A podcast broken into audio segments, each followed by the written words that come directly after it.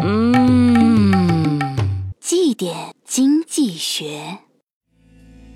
女友给男朋友打电话说：“亲爱的，我刚才听到报道说高速路上有一辆车在逆行，你开车要小心啊。”男友回应说：“一辆，我看见一百辆都不止。”交通规则中，逆向操作扣分是小，搭上性命是大，更严重的还会伤及别人的生命安全。但是投资过程中却有一种投资方法叫做逆向操作，股神巴菲特就是这种方法的典型代表。别人疯狂时我恐惧，别人恐惧时我疯狂，说的就是这层意思。其实想想很有道理，道理都懂，但是真的能按此执行的人却少之又少。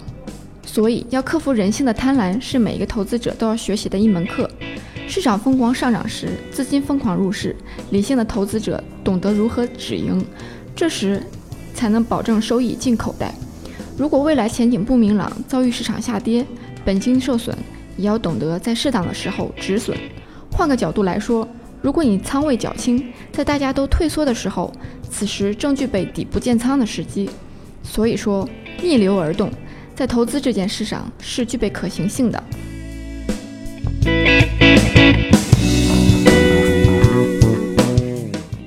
更多内容，更多投资门道，请关注微信公众号“好买商学院”，教你聪明投资。